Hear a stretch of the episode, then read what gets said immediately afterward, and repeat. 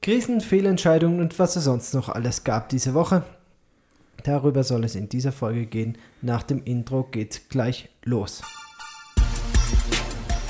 Seid ganz herzlich gegrüßt, liebe Freunde auf einer Mission. Bis vor wenigen Sekunden stand die Tür noch offen. Ich konnte vor die Tür schauen, raus. Ich weiß gar nicht, wer hat denn die Tür zugemacht? Du? Dann macht euch die Tür wieder auf. Jo. Vielleicht. Also wenn du hinkommst. Weit öffne die Tür. Bitte. Meine Lieben, ich grüße euch. Wir sitzen wie immer hier in unserem kleinen Studio. Die Tür steht offen. Ich schaue raus auf die Anden. Die Sonne scheint rein. Eine kleine Rauchfahne zieht übers Tal. Es fängt schon wieder an. Was noch? Die Wolken. Es gab ein paar Wolken diese Woche am Ja, es Himmel. hat mal geregnet Mal tatsächlich. außergewöhnlich in der Regenzeit. Naja, und In ich sitze meiner wunderbaren Frau gegenüber, der es doch einen Ticken besser geht. Ich bin sehr froh darüber. Ich Ja, letzte Woche gab es keinen Podcast. Sorry dafür. Wir hatten einfach keine Lust, auch. Keine Kraft. Keine ja, Kraft. Kein, kein Freiraum. keinen Freiraum. Es waren zu viel krank. Naja, lass uns mal über die letzten zwei Wochen sprechen und ähm, mit was fangen wir denn an? Ist das eine Frage an mich? Ich dachte, das wäre eine rhetorische Nee, es war eine Frage. Frage an unsere Zuhörer. Vielleicht meldet Achso, sich vielleicht meldet- ruft ja einer an. Wie viele Leute jetzt in Okay, ich Deutschland? jetzt Elf oder zwölf? Liebe Mitwirkende, wir haben ähm, eine eine eine E-Mail bekommen von der Katharina. Grüß dich, Katharina, ganz herzlich. Die war auch mal bei Dios Pisciana. Die war auch mal hier in Peru. Die war auch mal in Curavasi und die empfiehlt uns, Choclo einfach mal auszuprobieren. Ah, Choclo con Queso. Ja. Ja. das ist ja eigentlich das Traditionsgericht hier für weil auf die das Hand. sei ja. sozusagen der peruanische Feta-Käse. So. Ja. Weiß nicht, ob das stimmt, aber wahrscheinlich. Sie kennt sich aus.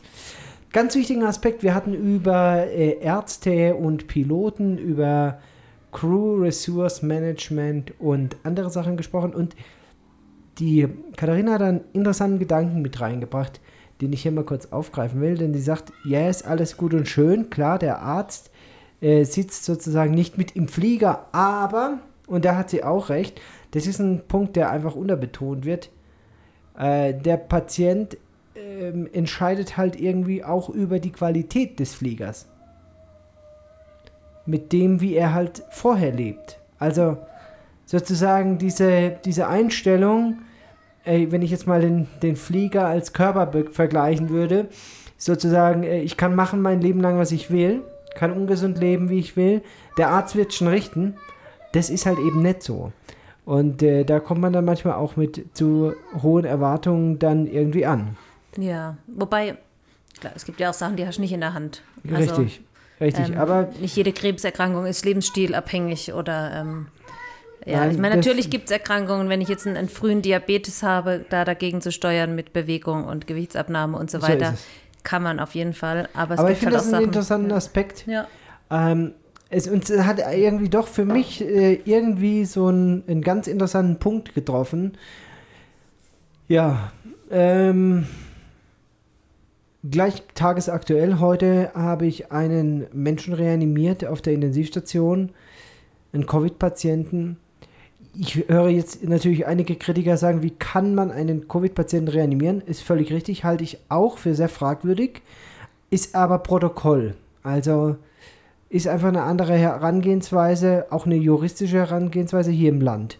Das heißt, wenn die Angehörigen nicht unterschreiben, dass ein Patient nicht reanimiert wird, dann wird er reanimiert. Und auch wenn das eben schlechte Aussichten mit sich bringt. In diesem Fall war es jetzt eben so, dass wir einen Herzstillstand hatten bei einem Mann auf der Intensivstation, der schon seit heute den 22. Tag auf der Intensivstation liegt.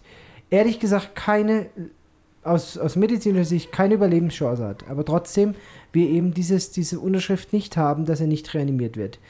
Und ähm, eigentlich ein ganz, ganz tr- trauriger und tragischer Fall, denn dieser Mann hatte sich jetzt in der Pandemie in einer Klinik elektiv operieren lassen. Eine Kleinigkeit, einen kleinen Eingriff am Hals. Ich sage jetzt mal so, was Kosmetisches. Nichts, was man hätte jetzt zwingend machen müssen. Er hat dann äh, eine Covid-Infektion mit nach Hause genommen, die ihm jetzt letzten Endes sein Leben gekostet hat. Ja, natürlich schlägt sein Herz noch, aber ich erwarte, dass er heute oder morgen dann doch noch letztendlich sterben wird. Und äh, da sind wir halt eben doch bei dem Thema, Fehlentscheidungen zu treffen. Und natürlich kann man sagen, der hat sonst gut gelebt und gesund gelebt, alles richtig, aber es ist halt doch eine Fehlentscheidung gewesen, eine tragische Fehlentscheidung. Und äh, von daher äh, hat, hat dieser Satz irgendwie mich schon auch ein bisschen angesprochen, weil ich gedacht habe, ja, es ist halt nicht alles nur Medizin, es ist halt alles nicht alles nur der Arzt und mhm ähm, mangelndes Crew Resource Management, mangelnde Checklisten und so weiter. Das ist halt eben nicht der Fall, sondern es spielt auch noch eine Komponente Patient mit und die wird manchmal einfach unterbewertet. Hm. Ich habe hier ohnehin das Gefühl, mehr in Deutschland noch, in Deutschland hat man das auch alles mal, aber hier ähm, noch viel mehr dieses Gefühl, dass Patienten kommen mit äh, haaresträubenden Diagnosen oder schon ewig andauernden, äh, zum Beispiel Krebsgeschwüren, die schon ewig wachsen und sie kommen dann hierher irgendwann, weil sie mal Zeit haben oder das Geld zusammen haben und erwarten dann, dass, hier, dass sie hier gesund gemacht werden. Ja, Gell?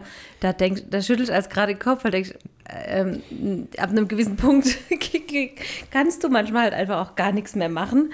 Und dann kommen die Leute hier und haben so viel Hoffnung. Oder anders erlebt, dass sie eben hierher kommen und die Oma ist doch kerngesund, ja, hier abgebe worden und dann wird die Oma halt mal untersucht und hat irgendwie, ist durchmetastasiert und ähm, stirbt kurze Zeit später und dann ist es ja, die Oma war doch aber ganz gesund, als sie hier ankam, ja. Ähm, das ja, finde ich dann auch als ja. erstaunlich oder halt äh, interessant, wie viel Erwartung dann doch auch gesetzt wird in die, in die Ärzte hier. Also es ist zum einen ein Ausdruck von extremer Hoffnung, dass man, dass man glaubt, dass wir hier im Missionshospital alles mhm. kurieren können. Ich würde es mir wünschen. Also ja. ich würde es mir wirklich wünschen, dass wir einen Tag hier erleben, wo jeder Krebs geheilt wird wo Jesus persönlich vorbeikommt und jedem, aber da kann er sich dann auch direkt am Eingang vor die Tür stellen. Mhm. Ich muss die dann ehrlich gesagt auch gar nicht sehen und sie alle heilt. Aber es ist halt einfach Realität, dass wir als Ärzte hier auch nur mit Wasser kochen und das ist natürlich irgendwie die Tragik. Ich habe die Tage zu Helena gesagt, das ist eigentlich, es ist ein, es ist ein Gruselkabinett und es ist auch äh, manchmal schon deprimierend, wenn man hier zur Arztbesprechung geht. Ähm, naja, vielleicht hört mir jetzt jemand auch von Dios Bisuiana zu. Also es ist jetzt keine Kritik, aber hört es euch einfach mal an. Wir schauen ja mo jeden Morgen besprechen wir die Fälle der Nacht. Okay, soweit so gut. Die Hälfte der Fälle sind wirklich ernsthafte Fälle. Die Hälfte sind meistens so, wo man sich denkt, okay, äh, das ist wie hausärztlicher Notdienst in Deutschland, hättest du auch bis morgen früh warten können. Egal. Aber vieles, viele haben auch was. Also, und es sind auch Geburten. Geburten sind ja keine Krankheit. Das ähm, ist aber trotzdem medizinisch ähm, assistiert. Deswegen, also es ist schon, ist schon okay. Also es ist nicht so, dass da nur Nonsens irgendwie äh, kommt. Aber es sind halt auch manche Sachen, die wirklich unnötig sind. Gut. Und dann die, der zweite Teil der Frühbesprechung sind Röntgenbilder. Anschauen von CTs, die gelaufen sind und Röntgenbilder. So, und das ist jeden Morgen eine Katastrophe. Es ist jeden Morgen eine Katastrophe. 25 Jahre durchmetastasiertes, was weiß ich, Cervixkarzinom, 65-jähriger Herzversagen, keine Ahnung, auch nur ein Rentenalter, Tumor in der Brust, ähm, Prostatakarzinom metastasiert und, und, und. Tumor im Kopf, ganz viel Tumore, ähm, Parasiten mit, mit äh, also Metastasierung im Gehirn oder Zysten im Gehirn, Tuberkulose, Frakturen. Also wirklich, wo du dann nach 10 Minuten denkst, man, man stumpft dann so ein bisschen ab. Jeder guckt so auf sein Gebiet und du denkst dir dann so, yo, wieder ein Schicksal, Manchmal, manchmal sitze ich dann da und denke mir, Mensch, hinter jedem dieser Bilder steht ein Schicksal und eine ganze Familie. Hm. Eine ganze Familie. Und äh, ja, auch ein hoffnungsloser, in gewisser Weise hoffnungsloser Fall, ja. Gut, und die dritte Besprechung ist dann OPs. Also, was läuft heute im OP? Jo, und dann ist die Frühbesprechung meistens schon rum. Ab und zu gibt es Kaffee und Kuchen, weil wieder jemand Geburtstag hat oder was gefeiert wird. Ist auch ganz toll. Aber ich wäre dafür, dass wir einmal am Tag sozusagen den Hit des Vortages präsentieren. Also, was weiß ich? keine Ahnung, der Oberchirurg Jens, also jetzt positiv gemeint, hat einer Frau das Leben gerettet, weil er sie so und so operiert hat. Oder der Superchirurg Lukas hat dieses Bein gerettet, weil er diese Platte drauf gemacht hat. Oder der Oberchirurg Thomas hat dieses Bein davor bewahrt abzusterben oder diese Hand davor ab, äh, bewahrt abzusterben, weil er das Gefäß wieder eröffnet hat. Und sowas müsste eigentlich jeden Tag in die, in die Frühbesprechung mit eingebaut werden, dass man auch das Empfinden hat, dass hier was positiv läuft. Also, ich meine, das Empfinden habe ich schon. Wir haben ja auch ständig Leute, die auch wieder die, das Krankenhausleben verlassen. Ja? Mhm. Also im Prinzip kannst du zu jedem Patient, der das Krankenhausleben verlässt und geheilt ist danach, könntest du so eine Geschichte erzählen. Aber wir erzählen sie uns halt nicht. Wir erzählen uns nur die Katastrophen. Und äh, da wäre ich also dafür, dass man da irgendwie sagt, okay, pass auf, äh, gestern haben wir 15 Patienten entlassen und die sind alle geheilt. Und da war das und das dabei. Also das wäre mal so ein Vorschlag von mir. Naja, was sagst du dazu? Ich erzähle meistens auch nur die Katastrophen, oder? Ja gut, ich meine, jeder mag gute Arztgeschichten, das ist ja die andere Seite. Aber ähm, was ist eine gute Arztgeschichte? Ja, Spannung, Dramatik. ähm, ich finde das manchmal so, also ich weiß auch gar nicht, was da ja, ja. Der Benny versteht es immer nicht, warum alle bei der Party immer bei ihm stehen und wissen wollen, was er in der Klinik erlebt. Aber wenn man halt nicht in der Klinik zu tun hat, ist so. Es ist aber irgendwie Business as usual. Es ist einfach. Ja, für dich. Nein, es ist auch, auch es ist nicht nur für mich. Ich meine, man ist doch auch irgendwann mal Patient. Also man sieht es doch auch von ihnen. Ja, hoffentlich nicht. aber viele sehen es von ihnen. Ja, ja. Aber auch da wieder. Wer bitteschön kennt nicht eine Geschichte, wo, also wenn der Arzt das nicht verpfuscht hätte, wenn die Pflege nicht hygienischer gewesen wäre, dann wäre, dann hätte die Oma das Bein behalten. ja, jo, mag sein, ist richtig, aber irgendwie setzen sich diese Geschichten doch, finde ich, mehr durch wie die Geschichte, okay, Vater hat Prostatakrebs gehabt, war beim Rasweiler nach sieben Tagen geheilt rausgekommen, alles gut. und jetzt seit fünf Jahren völlig stabil, äh, hat keine Potenzprobleme, keine Inkontinenzprobleme, läuft alles, kann man nur empfehlen. ja, das hört man halt einmal. Ja, ich meine wahrscheinlich. Ja, das hört man einmal. Ich höre das gar nicht, weil ich mich nicht mit äh, Männern äh, mittleren Alters über ihre Prostata-Probleme unterhalte, im Gegensatz zu dir. Aber wenn einer inkontinent ist danach. Wobei ich auch viele solche Geschichten kenne von wegen, äh, wir hatten schon die Hoffnung aufgegeben und dann ja. kam der junge Arzt frisch von der Uni und der hat gesagt, ich habe da mal was gelesen. Vielleicht ist es ja das und das war's dann. Solche Geschichten gibt es ja auch zuhauf. Ja, aber man erzählt sich, glaube ich, also vielleicht ist es auch einfach eine, eine. Wir fragen doch einfach mal unsere Zuhörer. Was sagt ihr dazu? Welche Geschichten setzen sich bei euch im Kopf viel mehr fest? Also die Geschichten, wo ihr zum Arzt gegangen seid und danach geheilt wart, weil die Therapie was geholfen hat? Oder sind es doch eher die Katastrophengeschichten? Und vielleicht will ja der ein oder andere mal so eine Katastrophengeschichte mit mir teilen. Oh ja. Ich erinnere mich an eine ganz tolle Geschichte. Will ich noch erzählen? Dann höre ich auch schon wieder auf. Nee, ich höre mit auf. Aber egal. Ich habe einen Patienten urologisch gesehen. Der war mit seiner Frau bei mir. Weiß gar nicht, warum er mit seiner Frau kam. Egal. Kinderwunschberatung. Nein, nein, nein, nein, nein, nein, nein. Zu alt. Es war eine sehr, sehr tragische Geschichte. Sie hatten ein Kind verloren wegen. Wir hatten schon mal darüber. Das ist die ja, gleiche vor Familie. zweimal oder so. Ja, über, mit diesem äh, Spasmus. Äh, äh, ja. Luftröhren, Spastik. Nee, mit, ähm, mit äh, Epiglottitis. Kehlkopf, Kehlkopf ja. Naja, auf jeden Fall saß die Frau da und sie hat sich dann bei mir bedankt. Ihr Mann, Diabetiker, war in der Klinik, hat ein Röntgenbild bekommen, weil sich sein großer Zeh entzündet hatte. Und der Chirurg hat ihm direkt gesagt, muss man abmachen.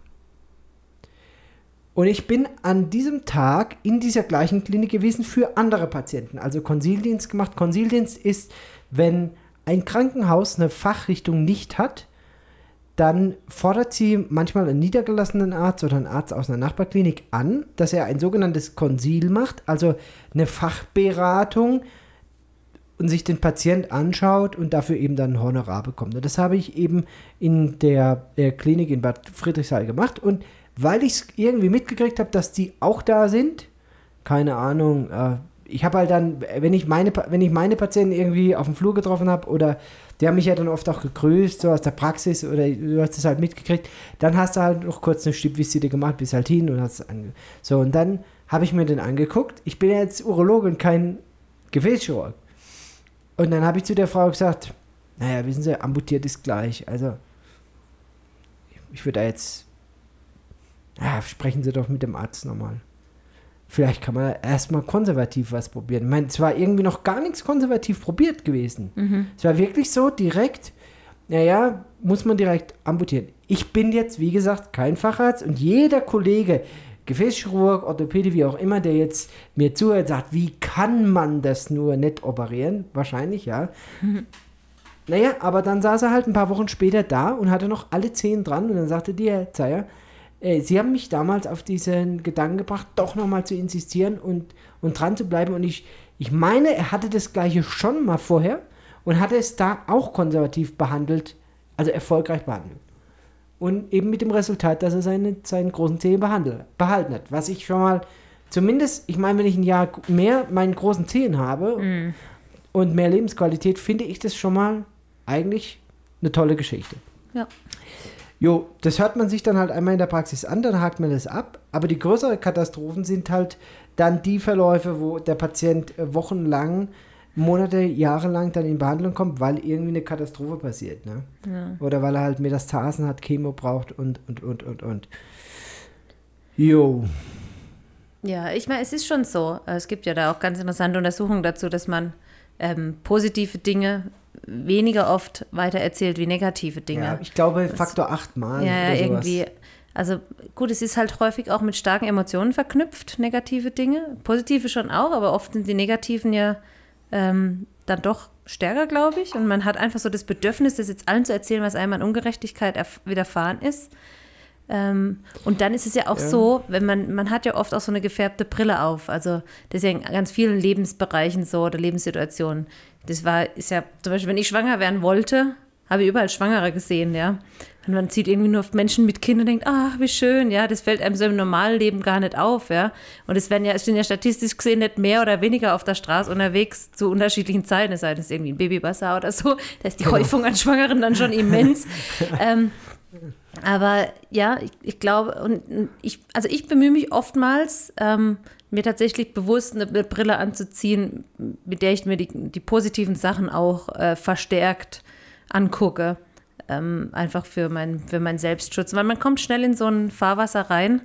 Ähm, alles ist schlecht und die Welt ist äh, furchtbar und äh, es geht nur noch bergab. Und ähm, so ist es nicht. Es gibt auch ganz, ganz viele tolle Menschen und es gibt ganz viel Schönheit auf dieser Welt. Und ähm, manchmal muss man da eben ein bisschen genauer hingucken. Also ich glaube, es hat ähm, nicht nur damit was zu tun, dass man, also ja gut, vielleicht die Brille ist schon so, aber weißt du, ist doch, ist doch auch so bei Schlagzeilen, oder?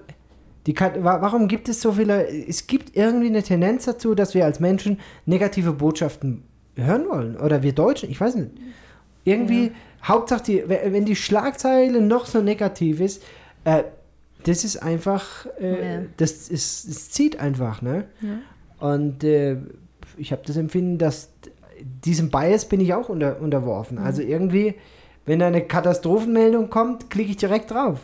Mhm. Warum? Ja. Ich, ich sehe doch genug Mist. Also was muss ich mir das jetzt auch noch angucken, ja? Ja, ganz merkwürdig. Naja, lass uns mal über was anderes reden. Okay. Der Johannes Hartl, der ist ja ein Theologe, der von mir sehr geschätzt ist. Und vor vielen, vielen Wochen, Monaten muss ich sagen, habe ich mal eine Predigt von ihm angehört und ich weiß ehrlich gesagt nicht mehr, wie sie hieß. Keine Ahnung. Aber einen Satz habe ich mir damals aufgeschrieben und den habe ich seither im Kopf. Und der heißt, Glaube ohne Krise wird Fundamentalismus. Mhm. Glaube ohne Krise wird zu Fundamentalismus. Habe ich viel, viel darüber nachgedacht. Was ist Glaube wirklich wert, wenn, wenn alles immer nur gut geht, alles nur nach Plan läuft? Und es ist ja so ein bisschen auch dieses Prosperity Gospel. Positive Thinking, Gott ist auf deiner Seite, stimmt alles, bin ich ja auch dafür. Gott, ist auf de Gott wird alles für dich richten. Aber irgendwie die Realität sieht am Ende des Tages dann doch anders ja. aus. Ja. Ja. Ja, lass uns mal darüber reden, warum wir letzte Woche keinen Podcast gemacht haben. Und weil ich jetzt schon so viel geredet habe, bist du jetzt dran. Warum haben wir letzte Woche keinen Podcast gemacht? Zum einen war unser Jonas krank. Der hatte Fieber und vermutlich, also wir denken, er hat Parasiten gehabt, hat noch, wie auch immer. Er hat brav äh, so ein Antiparasitenmittel genommen, aber dann, dann war die Compliance zu Ende. Er sollte eigentlich noch Antibiotika nehmen, weil dieses Parasitenmittel nicht alles abdeckt. Ähm, da hat er sich dann aber, also er hätte es genommen, aber er hat es praktisch in den Mund genommen und wieder rausgespuckt, also wirklich in hohem Bogen. Ähm, es gibt hier nicht so, in, Deutschland gibt es ja auch diese ekelhaften Antibiotikasäfte für Kinder, aber die sind wohl irgendwie noch trinkbar, aber hier, das ist echt Katastrophe. Also das, ähm, der Benny hat es dann sogar probiert, weil er Beweise wollte, dass das doch gar nicht so schlimm ist mit dem Ergebnis, dass er gesagt hat, okay, du musst es nicht nehmen. ja, also der Joni war krank und ich hatte ja, ähm, haben wir darüber schon gesprochen? Ich wurde ja von der Spinne gebissen. Hatten wir beim letzten Mal, ja. Das war gerade ganz frisch. Da hattest du noch so eine nasale Stimme. Ah, ja, ja, da haben wir genau. noch vor zwei Wochen drüber geredet. Genau. Das war an einem Freitag. Freitag. wurde ich von einer Spinne gebissen. also Freitag vor zwei Wochen. Und den Mittwoch drauf wurde ich nochmal von einer Spinne gebissen. Ähm, bei dem ersten Biss ging es mir körperlich echt, echt schlecht. Also ich hatte eine arg starke allergische Reaktion äh, mit wirklich das volle Programm, angeschwollene Luft, äh, Atemwege, Kopfschmerzen, Schwindel, Übelkeit. Gott sei Dank kein Erbrechen, insgesamte Schlappheit, Mattheit. Ähm, also und dann halt richtig allergisch, Ohren gejuckt, Nase gejuckt, Augen getränt. Ja, das war dann wieder besser und dann wurde ich eben den Mittwoch drauf nochmal gebissen von der Spinne, wo ich erst dachte, ähm, das kann eigentlich gar nicht sein. Ich habe so aufgepasst und ich habe den Biss direkt gespürt und eigentlich sagt man, man würde das nicht spüren direkt, erst kurze Zeit später, aber ich habe praktisch gemerkt, wie es gepikst hat und dachte, naja, dann war es wohl ein Insekt und dann ist diese Stelle aber so übelst angeschwollen, heiß geworden, hat gejuckt und wurde so richtig eine, eine böse Stelle halt einfach. Ja, dann hat der Benny irgendwann mal ein Foto gemacht und hat es der äh, Krankenhausleiterin hier gezeigt und die meinte, nee, das ist auf jeden Fall wieder ein Spinnenbiss. Jo, den haben wir jetzt behandelt und betüdelt ähm, und ja, es ist jetzt fast gut, aber immer noch nicht gut und ähm, mir ging es echt nicht gut.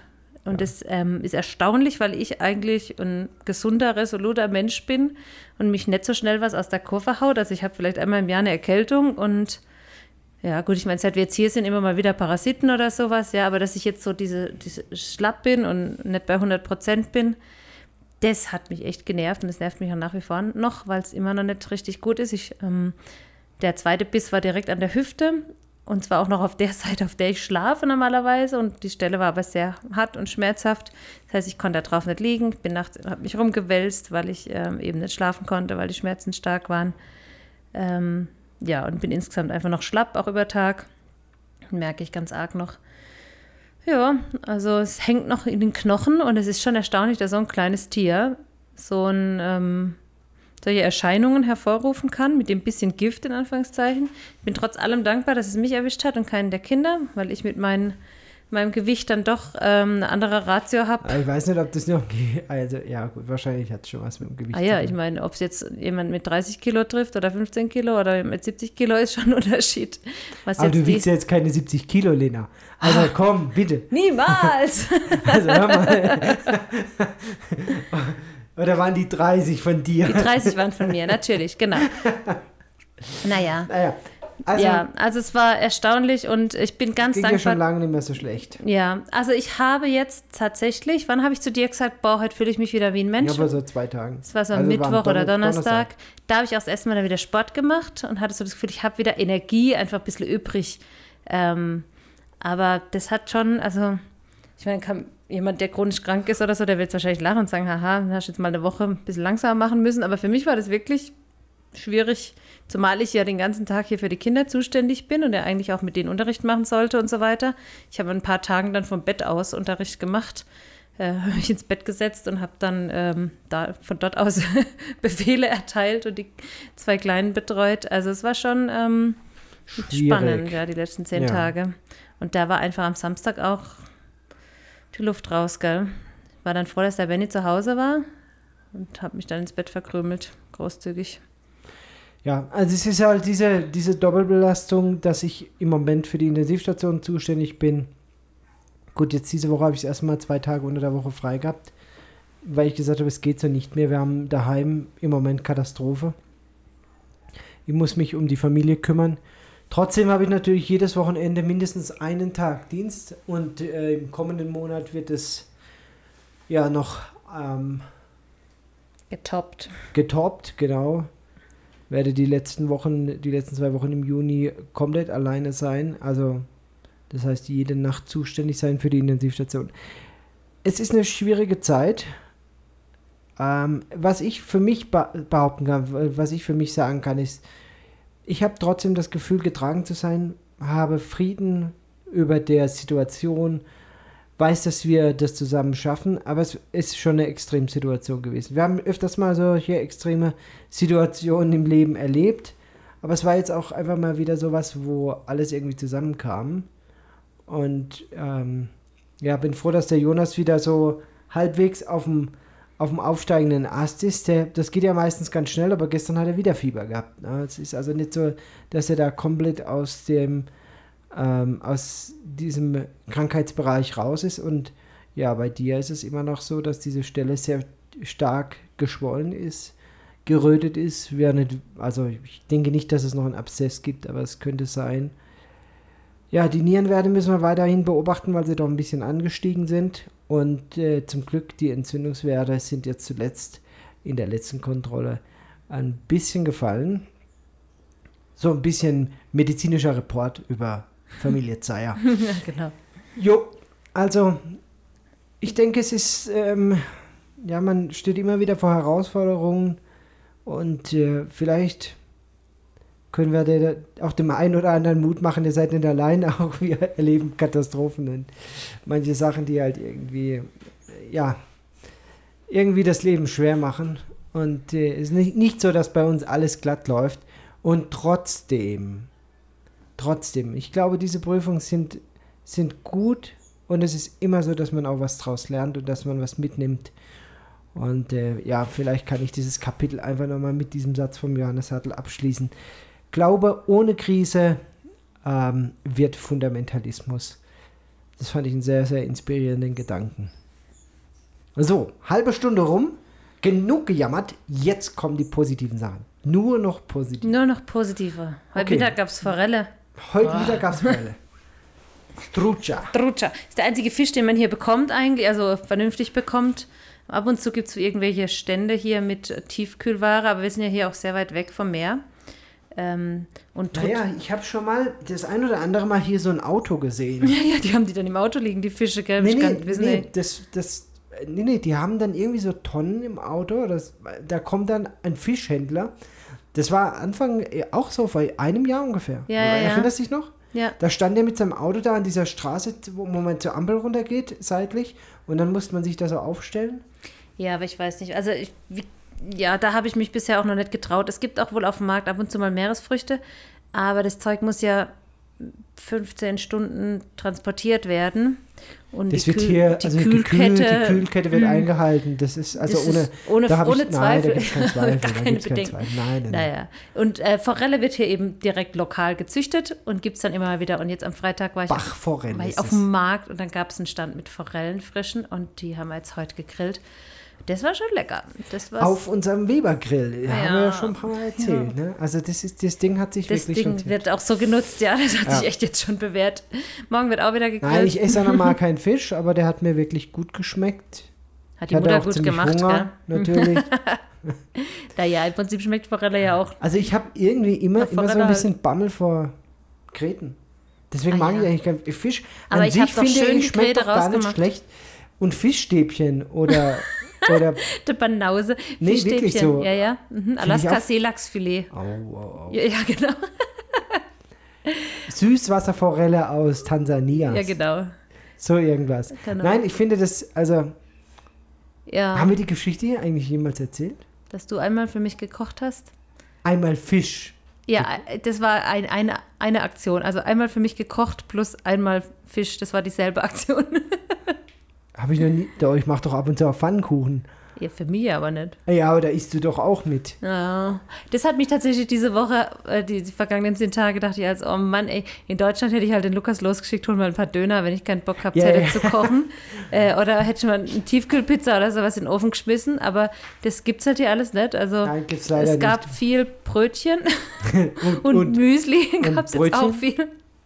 Viel. und wir hatten ja zum Glück diese Wurst aus Deutschland noch, die illegalerweise importiert wurde. Importware, ja. Nein, Ja. also ähm, Fischstäbchen kann man ganz gut essen. Gibt's ja auch nicht von leider. Mhm. Iglu. Die finde ich eigentlich am besten. Ansonsten mit Fisch habe ich es nicht so, aber ich habe in meiner Studentenzeit, wo wir schon verheiratet waren, in der zweiten Hälfte meines Studiums, in Mannheim, Niederfeld, glaube ich, Seniorenresidenz. Seniorenresidenz Niederfeld, Nachtdienste geschoben. Ey, Alter, wenn ich mir das überlege, ich habe dich ausbeuten lassen. Leg mir mal, ich habe 50 Euro pro Nacht bekommen. Nicht in der Stunde. Es gab, es, es gab Zeiten in meinem Leben später als Arzt, da habe ich die 50 Euro eigentlich. Leichter verdient, als eine ganze ja, Nacht zu lassen wir den. Rest mal weg. Also leichter. Das ist ungefähr so, ja, mit drei Atemzügen einmal ein Fuffi eingesteckt. Aber, äh, ey, ja, es Wir ist. waren ja, jung und brauchten ja, das Geld. Ich habe sechs Nächte in der Seniorenresidenz Niederfeld gearbeitet, um 300 Euro im Monat zu verdienen, was viel Geld war war. viel Geld, Weil, ja, es war wirklich viel Geld. Denn auch heute ich hatte viel Geld. 530 Euro BAföG. Wir waren verheiratet. Deine Schule hat 300, 300 Euro. Euro gekostet. Miete 350. Miete 350 Euro, Strom. Und wir hatten, ich habe es die Tage den Kindern erzählt, wir hatten vom, Eli, äh, vom Eliezer. Eliezer hatten wir einen, einen Motorroller ausgeliehen. Falls jemand von den Zimmerers das hört, Grüße aus Peru. Vielen Dank für die schöne Zeit, El- Elias, äh, Eliezer, mit deinem tollen Roller. Ich erinnere mich da gerne, gerne, gerne zurück. Ja, das war Es war unsere erste unser Stück Mobilität. Freiheit. Ja. Ja, ohne Witz, ohne Witz. Ähm, das einzige, der einzige Nachteil war, du, kon, du musstest halt irgendwie immer einen Helm aufziehen, klar. Das heißt, die Frisur war hinüber. Du konntest also nie zu offiziellen Veranstaltungen fahren damit. Und du hast halt wahnsinnig nach Abgasen ja, gestunken. ich. Ich saß hinten. Ich war Nee, immer ich der, der Also, Abgasriecher. haben immer nach Abgasen gerochen, weil irgendwie dieser, dieser Auspuff, der war zwar gekrümmt nach hinten, aber naja. Wir sind Egal. selbst zu dritt auf dem Ding noch gefahren, als du schwanger warst. Ja, ja. Dicker Bauch zwischen uns. Ich erinnere mich noch Ja, dran, da warst du echt so ganz hinten auf dem Roller gesessen und die Arme so gerade nach vorne, um mich an der Hüfte, an der Hüfte festzuhalten. Und äh, da sind wir zu Oma dann hochgefahren, manchmal äh, Döner essen auf dem Bauernhof. Ja, ja, war eine, war eine spezielle Zeit. Aber wir haben diese Zeit ähm, auch zusammen durchgemacht und ich fand es immer eine sehr, sehr wichtige Erfahrung, weil wir in der Zeit echt nichts hatten. Und trotzdem immer genug, um anderen was zu geben. Wir haben immer großzügig auch mit anderen geteilt und großzügig anderen gegeben. Und das ist, glaube ich, unabhängig vom Geldbeutel. Und das ist eine, das ist eine Einstellung. Und das ist was, wenn ich so auf unsere Familie zurückblicke, wo ich glaube, behaupten zu können, dass ein offenes Haus und Großzügigkeit zwei Eigenschaften sind, die auf jeden Fall unsere Familie auszeichnen. Naja, aber wie komme ich jetzt auf. Ah, ja, ja, genau. Auf deinem über Weg Mannheim. von der Seniorenresidenz Auf zum dem Bahnhof. Heimweg, wenn ich mittwochs Nachtdienst hatte, gab es in Niederfeld auf dem Weg zum Bahnhof gab es da einen Markt. Also ich bin praktisch nach der Uni von Heidelberg direkt nach Mannheim und von Mannheim dann direkt wieder an die Uni gefahren und da habe ich mittwochs manchmal auf dem Markt eingekauft. Meistens einen Apfel oder zwei, eine Ja. Banane. Was Das war wirklich, es war, es war ein tolles, ich erinnere mich da gern dran, das war oft auch richtig kalt morgens noch, es war Schichtwechsel so um sieben und gerade im Winter, das, das war echt übel kalt und ähm, die, diesen einen Tag werde ich nie vergessen, da war ich nämlich mal bei einem Fischhändler und ich mochte eben damals schon keinen Fisch und habe ihn dann gefragt, welcher Fisch am meisten nach Schnitzel schmeckt. Und wahrscheinlich hat er mich einfach verarscht. Wahrscheinlich hat er dir den teuersten verkauft. Genau. Also dem Snob, heute heute denke ich mir, heute denke ich mir, wahrscheinlich hat er einfach nur dumm gelabert. Aber er sagte direkt, Also da kann ich nur einen Fisch empfehlen und zwar eine Süßwasserforelle aus Tansania. Und die habe ich hier. Er war einfach schlichtweg ein guter Ich Verkäufer. glaube, war einfach ein guter Verkäufer. Ich bin drauf reingefallen. Auf jeden Fall gab es Süßwasserforelle aus Tansania. Wahrscheinlich hat er die irgendwo aus dem Neckar gezogen gehabt und hat mir oder aus dem Rhein irgendwie noch einen Überrest, wie auch immer. Innerhalb der BASF sind die immer so besonders groß ja, geworden. die haben, der hat auch noch geleuchtet. naja, wahrscheinlich, keine Ahnung. Ich weiß auch nicht, wie der an, an Süßwasserforelle aus Tansania kommen wollte. Das wollen wir nicht wissen. Aber es war so und ich habe diesen Fisch damals gemacht. Voller Stolz hat er mir Fisch gekocht. Ja, und ich ah. weiß noch so ähm, Schmetterlingsnudeln dazu. So total stilvoll Fisch und Nudeln. Aber Hör mal, Es also wurde du bist für mich Schwabe gekocht. und du willst immer solche Nudeln gedöns da. Ich will- Also wenn es an mir gegangen wäre, hätte es Kartoffeln gegeben. Aber Sag mir, jetzt, gib- gib- pass auf, gibt's fünf hat trotzdem nach Kartoffeln? Fisch geschmeckt. Ja, hat trotzdem War auch. halt Fisch. halt Fisch, ja. Ich hatte wirklich gehofft, dass das wie Schnitzel schmeckt, aber es war dann doch am Wenn die Panade dick genug ist, schmeckt Ja. alles nach Schnitzel. Naja. Noch so, noch, so, noch so Geschichten aus. Ich Aus- weiß auch gar nicht, warum du seither nicht mehr für mich ge gekocht Ja, ich- hast. ich weiß das auch nicht. Ich denke, das sollten wir mal wieder einführen. Aber ich, bin weiß, ja auch der ich Meinung, weiß noch, Lena, Hä? das ist auch so eine Geschichte aus Niederfeld, aus der Seniorenresidenz. die Oma mit dem Rührgerät Ja, pass auf, pass auf. Also man musste abends immer um 8 Uhr den Wäschekeller abschließen, damit die Alten in der Nacht nicht Wäsche waschen und die anderen dadurch gestört werden, weil die Maschinen so laut waren.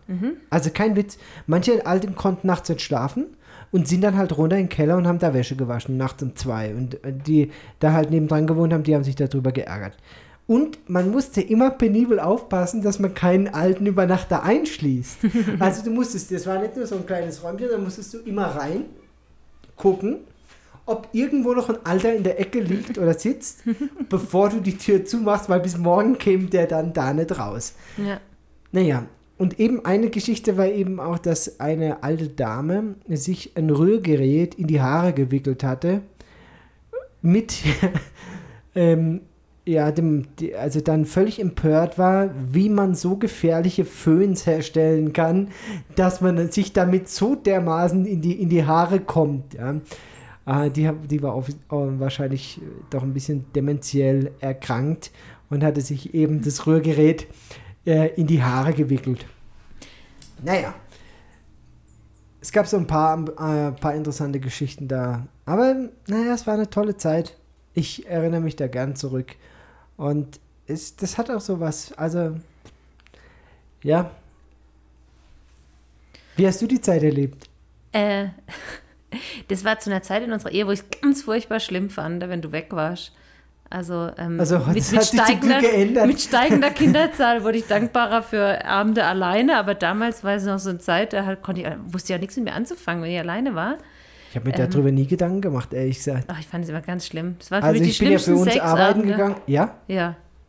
Immer. Das Jetzt war war- noch, selbst wo wir noch Kinder hatten, ich fand es furchtbar schlimm, wenn du abends weg warst. Und so ab dem dritten, vierten Kind war es dann so, dass ich dachte, na gut, bin eh so müde, ich gehe jetzt ins Bett. Ist egal, ob jemand da ist oder nicht. Aber das war wirklich, das hat mich, ähm, da musste ich auch morgens allein nach Heidelberg fahren und so, weißt du, und es war, ach, war nicht schön ohne War dich. nicht schön. Ist grund- grundsätzlich nicht schön ohne dich. Aber das war so, ich konnte es noch nicht genießen. Heute kann ich es genießen, auch mal für mich alleine ruhsam. zu sein, ja. Aber da, Du, aber jetzt ganz im Ernst, was haben wir denn sonst gemacht? keine ich mein, Ahnung, du warst halt da. ich war, ja, aber gemacht haben wir. Wir haben ja so eine. Roller gefahren. Was? Roller gefahren. Roller gefahren, genau. Wir hatten so in einem, in einem Block eine 77 Quadratmeter Wohnung. Ja, 72, so 75 oder ticken, so. ticken über 70 Quadratmeter. Das Wohnzimmer fand ich sehr schön. Die Wohnung an sich war super Die, schön. Wo, die Wohnung war nicht schlecht. Es war ein bisschen laut. Der Heinz oben drüber, der hat meistens gern gebechert und hat und die äh, Fernseh laut. hat den ganzen Tag gefühlt gesaugt. stimmt, das stimmt. Also ich habe mir damals immer gedacht, wie kann man so viel saugen? Aber die hatten auch fünf Kinder und dann Ja, irgendwann, irgendwann wusste ich, war warum man so viel saugen kann. Ja, ja. Das, äh, genau. Und zwar direkt hinter einer Bäckerei.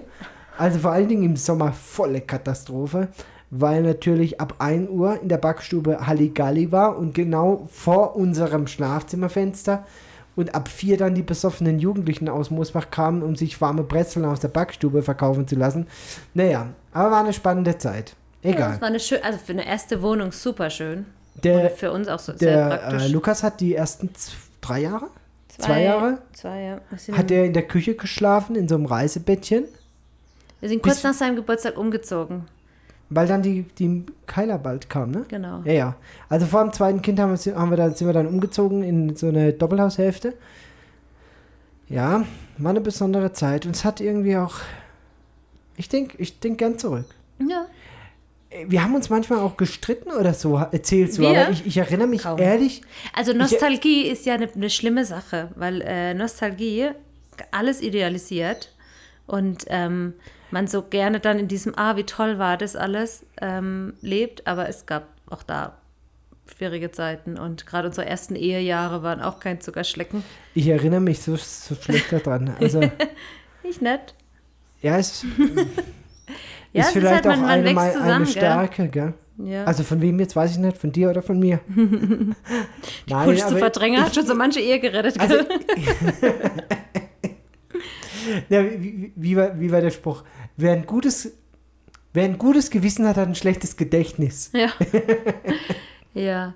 Nee, ich meine, es ist halt so. Ich meine, ich, ich, wenn, es wird den meisten so gehen, oder? Wenn sie frisch verheiratet sind oder frisch zusammen. Also, jede jede halt- Beziehung hat einfach, glaube ich, so eine Zeit, wo man sich findet, auch Aber aneinander reibt. sag mal so, du warst 19, ich war 23, als wir Mhm. geheiratet haben. Würden wir es nochmal tun? Ja. Ich glaube es auch. Aber ich glaube, ich würde mich besser begleiten lassen. Also was uns, glaube ich, oft gefehlt hat, war jemand, der Ein uns Mentor. ja, erklärt hat, wie es geht oder uns geholfen hat. Wir, und ähm, mittlerweile ist es, es ist ja schon so, dass die Gehirnentwicklung mit 19 noch nicht abgeschlossen ist. Und äh, man doch noch sehr nachreift. Also ich würde dich auf jeden Fall wieder so jung heiraten, aber äh, Ich denke, wir würden dann als allererstes unsere TikTok-Karriere starten, wenn wir heute nochmal 19 dass wir unseren. Kindern unseren Influencer-Kanal vererben können. So, ich denke, das wäre das Erste. Ja. Und weil wir dann so viel Zeit damit zu tun haben, So positiv haben. vor der Kamera zu posieren, da könnten wir uns gar nicht irgendwie die Haare kriegen. Ja. Ich meine, es ist ja auch wichtig. Also ich finde es eher als befremdlich, wenn alles immer so super harmonisch ist, dann frage ich mich. Ich meine, es gibt solche Pärchen. Ich, wenn, aber Aber wir waren auch schon immer irgendwie anders. Also kann man positiv oder negativ bewerten. Egal. Mhm. Naja, ich fand, ich finde, also rückblickend, ich würde auf jeden Fall wieder jung heiraten. Ich glaube, es war genau richtig. Ich würde es ja wieder tun. Es ist völlig richtig, was du sagst. Mit dem Wissen von heute ist es natürlich auch immer schwierig zu sagen, äh, ja, wie, hast, wie, wie, wie haben wir damals gelebt? Aber ganz im Ernst, wir haben eine positive Eigenschaft auch damals schon gehabt. Wir wollten zusammenbleiben und wir wollten uns weiterentwickeln. und wir wollten, Und zwar dass schon es funktioniert, ja. Wir, wir, haben, Ja. wir haben schon immer gewollt, dass es funktioniert ja. und uns auch gegenseitig ähm, unterstützt. Und zumindest kann ich das bis heute sagen, ich habe immer den Eindruck gehabt, äh, dass ich mich auf dich verlassen kann und dass du mir nicht in den Rücken fällst. Ja. Also, ja. Ja. Ja. Und trotzdem war es echt eine spannende Zeit. Auf jeden Fall, es war eine coole Zeit, es war eine lehrreiche Zeit, auf jeden Fall, diese ersten Jahre. Gerade auch, weil wir finanziell wirklich ähm, nichts hatten. Ah, Ja, Also nix halt. nichts halt. Aber wir hatten uns und ähm, ja, Später dann ein Kind, später dann ein Kind. also auch ein Wunschkind. Da, äh, das war ja auch so ein Diskussionsgrund. Du wolltest ja eigentlich viel früher noch Mutter werden. Ja. Und ich wollte ja eigentlich, dass du zuerst noch deine Ausbildung fertig machst. Die, die ich seitdem auch ständig gebraucht habe, gell? Könnte man jetzt auch argumentieren. Aber ist schon gut. Ich fand's gut, dass du sie vorher Fall gemacht hast. eines Falles habe ich auf jeden Fall eine Ausbildung. Ja, genau. eine abgeschlossene Berufsausbildung finde ich Das wichtig. ist wichtig, ja. Eben, damit du dann auch TikTok machen kannst. Eben. Oder dass ich überall so klugscheißerisch mitreden kann, weil, weil wir wissen ja alle, Dass Physiotherapeuten die ist besseren Medizinstudium für Schnelle. Genau, Ja. genau, richtig, verstehe. Eben. Ja, genau, richtig. Naja. Positiv. Diese Woche. Am Freitag kam ein neues Gesetz in Peru raus. Yay, ja. Yay. Also, Rückblende. Anfang der Pandemie hat Peru ein Gesetz veranlasst, das Ärzten im Land eine Approbation zugesprochen hat für den Zeitraum der Pandemie, wenn sie in staatlichen Krankenhäusern arbeiten. Das heißt auf gut Deutsch, du musstest keine Prüfung machen, kein Examen, Deine ausländische Approbation wurde in Peru anerkannt und wird im Moment noch in Peru anerkannt, wenn du dich bereit erklärst, in einem staatlichen Krankenhaus zu arbeiten. Ja, damit wollte der Staat verhindern, dass Leute in Privatkliniken sich niederlassen und dann da ausländische Ärzte arbeiten. Was sie aber irgendwie nicht auf dem Schirm hatten, dass es in Peru 21 Krankenhäuser gibt ohne Gewinnabsicht, sprich Missionshospitäler oder äh, Wohltätigkeitsorganisationen und die eben auch Ärzte haben, die aber da nicht mit berücksichtigt wurden. Und wir haben dann, oder der Klaus-Dieter John, der ärztliche Direktor des Krankenhauses, hat vor einigen Monaten bereits, als der Sagasti, der aktuelle amtierende Präsident Perus, hier bei uns im Krankenhaus zu Besuch war, wir haben ja damals darüber berichtet, ihm vorgeschlagen oder dieses, dieses, diese Lücke im Gesetz unterbreitet mit dem einzigen Wunsch, als er da war, doch bitte aufzunehmen in das Gesetz einen Unterparagraph, dass Ärzte, die unentgeltlich arbeiten oder beziehungsweise Krankenhäuser ohne Gewinnabsicht, da eben auch für den Zeitraum der Pandemie ärztliche Lizenzen bekommen, ohne dass die Ärzte Prüfung machen müssen. So, jetzt ist die erste Wahlrunde durch gewesen. Es ist nichts passiert. Klaus-Dieter John hat mehrfach in Lima nachgehakt, war beim Gesundheitsminister noch einmal, war bei anderen Politikern, war im Fernsehen, war im Radio, hat Interviews gegeben, hat den öffentlichen Druck versucht zu erhöhen, so gut es ging, hat Hunderttausende Menschen auch angesprochen mit dieser Botschaft. Ich denke, über diesen Kanal 5 hat er wahrscheinlich auch ein Millionenpublikum hier in Peru erreicht. Nichts. Gar nichts. Er hat, er hat sich einfach erstmal nichts getan. Es hieß immer, und das ist ja ganz typisch, muss man sagen, von Politikerseite, ja, das ist kein Problem, das, das bauen wir da ein, das machen wir für Sie, klar, das ist kein Problem, da helfen wir Ihnen gerne. Aber getan hat sich nichts. Und zwar über Wochen. So, in einer Woche ist Wiederwahl, nämlich die Stichwahl, wer jetzt hier dieses Land die nächsten Jahre regieren wird, ob wir eben in eine, ähm, einen Kommunismus abrutschen sprich Castillo gewinnt oder Fujimori gewinnt, die Keiko Fujimori und wir dann und dann wir ähm, also politisch eher nach rechts wandern. Beides irgendwie nicht ganz so toll, aber für das Missionshospital wäre auf jeden Fall Keiko die bessere Option, weil die Verstaatlichung des Krankenhauses drohen würde, wenn Castillo gewinnen würde in der nächsten Woche. So, also die letzten Tage des Präsidenten sind bereits gezählt. Der hat schon so die, die letzte Runde eingeläutet und noch immer stand diese, diese Gesetzeslücke aus und es hat sich eben nichts getan. Und plötzlich am letzten Freitag wird ein Gesetz veröffentlicht oder freitags gibt es dann eben die, die Veröffentlichung der, der Gesetze, was jetzt so beschlossen wurde. Und äh, siehe da, es ist ein neuer Paragraph mit eingebaut worden in dieses Gesetz, der besagt, dass Missionsärzte bzw. Krankenhäuser ohne Gewinnabsicht ärztliche Lizenzen für ihre Ärzte bekommen für den Zeitraum der Pandemie plus danach dann eben ein halbes Jahr, was jedem Arzt zusteht. Also man darf hier äh, mit so einer Über also Temporallizenz hier arbeiten. Das heißt auf gut Deutsch, wenn wir davon ausgehen, dass die Pandemie noch ungefähr ein Jahr geht, dann werde ich hier eine Arbeitserlaubnis haben, mindestens bis zum Ende meiner Arbeitszeit hier in Peru. Jo, und das ist schon mal, finde ich, eine richtig gute Aussicht. War doch die Aussicht bisher, dass ich ab Oktober den Hausmeister im Krankenhaus stelle, weil ich eben keine Arztlizenz mehr habe. Auch den Job hättest du bestimmt toll gemacht. Jo, aber ich denk, der ist also- halt schon besetzt. Der Pete ist jetzt da. Ja, ja, aber der Pitt ist ja kein Hausmeister, Nein, der ist ja der Chef. naja. Chef vom Mantenimiento, oder was? Gut, ähm, also positive Botschaften, wo man hinschaut. Ja, vorne hinten. Also es ist, haufenweise. es ist haufenweise. Haufenweise. Ja. Sollen wir noch zu diesem Massaker was erzählen? Oder lass mal, lass mal, ne? Es war jetzt nicht positiv. Nee, Also in Peru gab es letzte Woche ein Massaker, 14 Leute umgebracht in der Bar. Äh, hat irgendwas mit den Wahlen zu tun, war in so einem Coca-Gebiet. Könnt ihr mal nachlesen, alles gar nicht so schön. Aber wir wollten ja in der zweiten Hälfte nur positiv bleiben, Mhm. deswegen schneiden wir raus. Schneiden, wir- schneiden wir raus. Ja, ich ja, sagen. genau. Ich denke, wir schneiden es raus. Ich denke, wir lassen es drin. Ähm, positiv. Es hat Ja. geschneit. Es hat geregnet und geschneit, ja. Ja.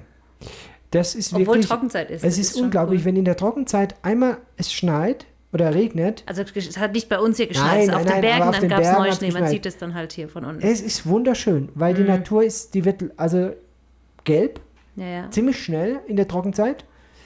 Die fangen Jo. ja dann auch an, alles abzubrennen in der Trockenzeit und das fängt jetzt schon Deswegen wieder an. ziehen dann solche Rauchschwaden übers Tal. Das ist jetzt noch harmlos, aber je Alter, näher wir Richtung Oktober wenn kommen, du im Oktober, du siehst manchmal im, im Tal nicht mehr die andere Seite. ja, ja, ist alles voll geräuchert und die Hänge schwarz und ähm, Ja.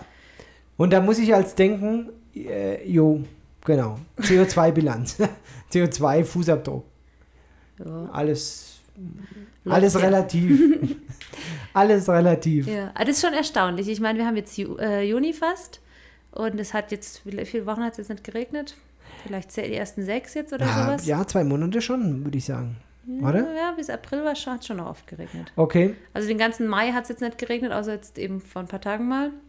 Und man davor- merkt es sofort. Und es ist unglaublich. Es man wird merkt einfach es sofort. braun. Ja. Ja.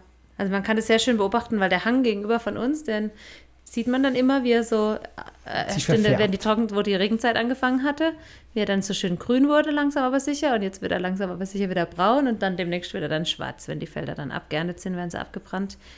Das ist auch cool hier. Also das ist erstaunlich. Hier wird in der Regel zweimal im Jahr geerntet. Das ist schon äh, Erstaunlich. erstaunlich. Ne? Erstaunlich. Crazy. Crazy. Ja, das Ja. ist äh, richtig. Also die, ich meine, die, das, die Erde hier ist fruchtbar, habe ich das Gefühl, aber die schmeißen auch unglaublich viel äh, Fertilizer drauf, also Dünger, ja, Fertilisante. Und ähm, ja, also das ist durch dieses Regen- und Trockenzeit abwechselt irgendwie, kann man dann tatsächlich zweimal im Jahr ernten. Ja, wir gehen ja jetzt so langsam auf die Zielgerade des Podcasts. Inwiefern? Für Hast heute. du noch für heute? so, für heute. gerade, hä, habe ich was verpasst? Hast du noch was? Also was ich diese Woche noch als sehr positiv empfunden habe für mich selber war oder für die Kinder, war, dass wir ausgerechnet haben, wie viel die Kinder noch machen müssen dieses Schuljahr, ob es hinhaut mit den Lektionen. Und ähm, die machen das echt richtig gut. Also sind alle gut im Plan. Lukas, bei dem kommen jetzt so langsam die ersten Noten. Der ist ja seit diesem Jahr beim ILS, macht er seinen Unterricht und muss dann immer Sachen einreichen.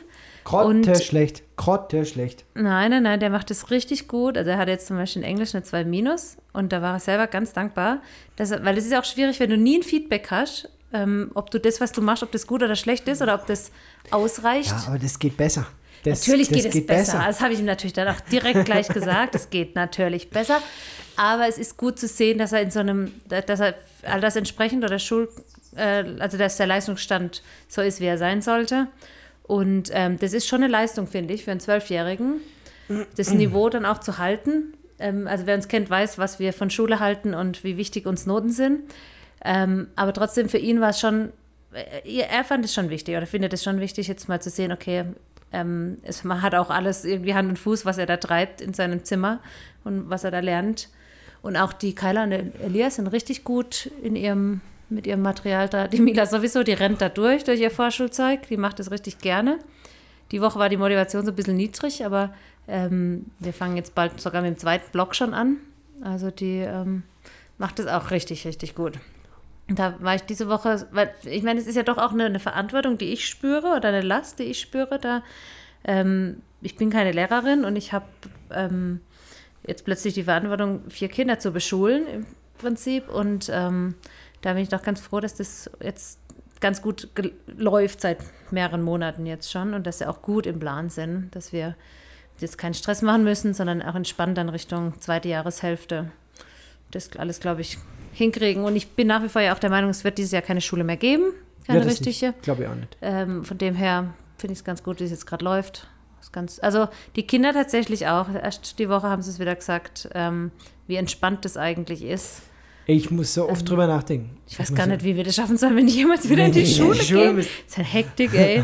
Ja, äh, wirklich. Ich meine, die fangen um halb neun an, die machen ihr Zeug bis um eins. Das ist aber Die- auch eine Zeit, finde ich, wo man lernen kann. Also, was muss man um halb acht in der Schule sein? Ja, muss kein Mensch. Finde ich zu früh. Nee, finde ich auch zu früh, grundsätzlich. Warum muss ein Erstklässler um 7.50 Uhr auf der Matte stehen, noch halb verpennt. Ähm, ja, naja, egal, anderes Was, Thema. ey, was ich mal noch sagen wollte. 1999, Mhm. da habe ich, War da die Sonnenfinsternis? Nee, war 98, oder? keine Ahnung, Da da habe ich dann. Mhm. den Sprung ins Gymnasium gehabt. Also Gymnasium, die letzten drei Jahre. 2002 habe ich Abitur gemacht. Technisches Gymnasium Moosbach. Falls mir jemand zuhört, Grüße bitte an den Herrn Beer und den Herrn, ach, den, den alten Direktor gibt es gar nicht mehr. Ach, es gab einfach ein paar gute Lehrer. Und der Mathelehrer aus äh, Hördörfer, Herr Hördörfer, der Hördi, falls es ihn noch gibt, ganz liebe Grüße. Äh, super Mathelehrer, also ich hatte bei dem irgendwie nur 1, 1 plus, so. Ja, toll. Ja, wirklich, es war wirklich, also Mathe hat mir richtig Spaß gemacht. Ich hatte einen Mathe-Leistungskurs. Habe Ja? ich dir mal erzählt? Ich weiß gar Äh, nicht. Ich, hab also mal- nur für unsere ich Zuhörer, seht ihr, die, die, ich sehe hier eine Schleimspur, die Ja, zieht sich ich schon hatte- rund um den Schreibtisch. Na, ich hatte Mathe-Leistungskurs, Du bist so ein Physik-Leistungskurs. toller Kerl. Ich hatte Technik-Leistungskurs. Es hat, es hat mir einfach Spaß gemacht. Es war wirklich geil. Völlig unverständlich für mich, aber es hat ihm Also tatsächlich was Spaß größte gemacht. Katastrophe war, äh, Französisch? Französisch. habe ich nur 10 Punkte gemacht. Also ich hatte keinen Kurs unter 10 Punkte, aber es war trotzdem, das war wirklich das Schlechteste. Und außer Merde ist jetzt nicht viel hängen geblieben. Äh. Chetem, ähm, Also nur zum, zum Verständnis, ich hatte praktisch das komplette Gegenteil als Leistungskurs. Also Spanisch, Englisch. Naja, aber was ich sagen wollte, wir hatten in Chemie eine der fortschrittlichsten Lehrerinnen seiner Zeit, die Frau Görlitz. Die Frau Görlitz war so ein Drittel vom Jahr nicht anwesend, weil sie auf Fortbildungen war. Also die war wirklich so, also es- das ist jetzt gar nicht, das ist wirklich ernst gemeint. Die wollte neue Konzepte, das war so, ich, wir hatten so die Tage über Lehrertypen. Jedes, jedes Haus hat so einen so einen Typ, glaube ich, der immer, also maximale Anzahl an Fortbildungstagen hat, immer irgendwo in irgendwelchen Komitees ganz vorne mit dabei ist, die Schule revolutionieren will und nach 20 Jahren dann frustriert irgendwie aufhört. Egal. Aber die Frau Görlitz, die hat uns da schon einfach Material ausgedruckt und hat uns dann aufgefordert, diese Themenbereiche selbst zu erarbeiten. Erinnert mich total an die Fernschule. Total. Also die hat nichts anderes mit uns gemacht, außer dass sie ja noch viel Geld dafür also bekommen hat. Ja, die hat da, an, der, an Kopien- der Stellschraube können wir bei mir noch ein die bisschen hat drehen. Kopien hingelegt und gesagt, so, heute ist das Thema Mol dran. Ja, also Moleinheit. Erarbeiten Sie sich das Thema. Die hat uns auch alle gesiezt. Ja? Und bevor der Unterricht bei der losging, gab es immer eine Traumreise. Die hat immer Musik dabei gehabt. Dann mussten sich alle entspannen. Dann wurde eine Traumreise gemacht, fünf Minuten. auf Geil, mit Oberstufenschülern. ja, 13. Klasse. 13. Klasse. Und dann gehen Sie in Ihre Gruppen, erarbeiten Sie sich das Thema. Gut. Es ist wie Fernschule hier. Es ist wie Fernschule. Und ehrlich, ich habe mir damals äh, die Sachen erarbeiten müssen. Und manche Sachen weiß ich heute noch. Ich fand den Ansatz nicht schlecht. Also muss ich echt sagen. Ist es auch nicht. Also, Weil dieser Frontalunterricht, den kennst du ja auch, wo du nach 10 Minuten auf die Uhr schaust, schon zweimal eingepennt bist. Und erst zwei Minuten rum Und es sind. erst 10 Minuten des Unterrichts rum und du weißt, scheiße, ich habe eine Doppelstunde. ja. Ja, wo du denkst, oh, Mann, wie, wie, wie soll ich diesen Vormittag überleben? Und ja? noch schlimmer, Doppelstunde Englisch, Donnerstags Nachmittag, 9., 10. Stunde. Perfekt. Ja, oder Alter, Ethik. perfekt zum Schlafen. Ethik. Wir haben uns immer abgesprochen, dass immer so gleichmäßig viele da waren. Also das Dass immer der so Lehrer der, glaubt, die Klasse ist so klein. der Kurs war eigentlich so, ich glaube 16 Leute oder 18, aber es waren so im Schnitt waren 12 da. Es war dann immer so, ja, weil siebte, achte hatten viele Freistunde. Und dann neunte, zehnte nochmal deswegen anzurücken. Dann war immer so, gehst du heute in Englisch? Gehst du, äh, gut, dann passt, dann kann ich Dann kann ich nach Hause gehen. Na gut. Naja, also ich finde das Modell nicht schlecht, vor allen Dingen, äh, dass sie sich diese Themen selber erarbeiten können und müssen und ähm, auch so ein bisschen freie Hand haben, sich überlegen können, okay, heute habe ich eher Bock auf Mathe, morgen habe ich eher Bock auf Mathe und übermorgen mache ich dann zur Also Abwechslung gut. mal Mathe. Aus Ähm, der Erfahrung jetzt der letzten Wochen können wir nicht nur nach dem Bock gehen, sonst äh, wäre das ein oder andere noch nicht bearbeitet. Aber mit Mathe wäre der schon fertig. der Oberknaller ist ja eh der Elias bei uns, weil der grundsätzlich keinen Bock hat, aber der hat so, das ist so ein Typ, den ich in der Schule immer nicht leiden konnte. Ja, ja, ich auch nicht. Weil der alles Oh kann ja. und nichts dafür tut. ja, Also der, ich, der rotzt dir da was Oh. hin, weil er keinen Bock hat, aber das ist dann halt auch noch gut. Und äh, Ich kenne diese Typen. ja, der Oh, ist super Mann, weit echt. mit seinem Material. Das heißt, ich habe nicht mal irgendeine Handhabe, dass ich sagen kann, komm, streng dich mal ein bisschen an, du musst fertig werden mit deinem Zeug. Nee, der ist wirklich in allen Bereichen echt weit. Äh, also schon mit dem Material weit vorangeschritten, aber Aber die müssen dann auch so Sachen machen, Lena. Ich meine, der Kalle ist jetzt, wie alt ist denn der? Zehn? Nee, acht. Aber was muss denn der Bilder ausmalen? ja gut. Das Ist doch- also muss er dann bitte. auch nicht. Da bin ich sehr Ja, gnädig. das muss auch nicht sein. Ja, oder die Keiler sollte die Tage in Mathe 1000 Meter abgehen. Halt. Abschreiten. Ab, abschreiten. Abschreiten. Im Garten. Ich weiß auch nicht, wo die sich das jetzt gedacht haben. Aber eine gemeint, Viertelstunde einfach ja. Sagt so wie ein, wie ein Ti- Tiger im Käfig. Ja, ja. Mama, glaubst du, ich muss das machen oder denkst du, ich kann das weglassen? Wobei auch das eine wichtige Eigenschaft ist, die die Unbedingt. Kinder lernen, Unbedingt. diese Entscheidungen treffen, was ist wichtig und was ist unwichtig. Und wo finde ich das Wissen dazu? Ja, oder wo, wie, wie komme ich zu so einer Entscheidung? Ähm, Das merkt man auch, das wird langsam besser. Am Anfang haben sie mich wirklich wegen jedem Pups gefragt, muss ich das jetzt machen, kann ich das, was soll ich da machen? Und mittlerweile ist es schon so, dass sie selbst ständiger entscheiden, ähm, wie sie jetzt vorgehen, ob sie das Fach jetzt noch zu Ende machen, den Kurs, und dann den nächsten erst in der nächsten Stunde anfangen und so weiter.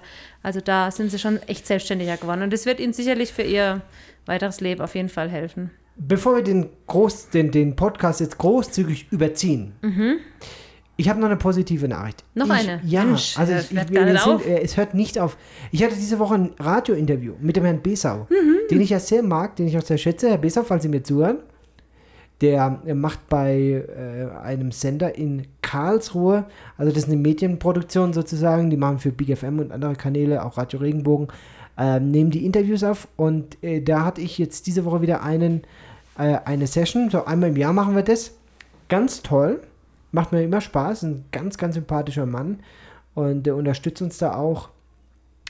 Ja, falls jemand von euch Radiokanäle kennt, Zeitschriften kennt, zu Redakteuren von Zeitungen Kontakt hat oder wie auch immer und dieses Thema Auswanderung und das, was wir hier machen, unsere Arbeit in Peru interessant findet, wir würden uns riesig freuen über einen Kontakt. Ich bin jederzeit gerne bereit dazu für Interviews. Ähm, wir haben das Equipment dazu, hier auch Tonaufnahmen zu machen und sie nach Deutschland dann zu schicken. Ich bin auch gerne bereit für Interviews in schriftlicher Form, in Zeitungen. Das ist auch ein wichtiger Teil unserer Arbeit, eben diese Medienpräsenz aufrechtzuerhalten.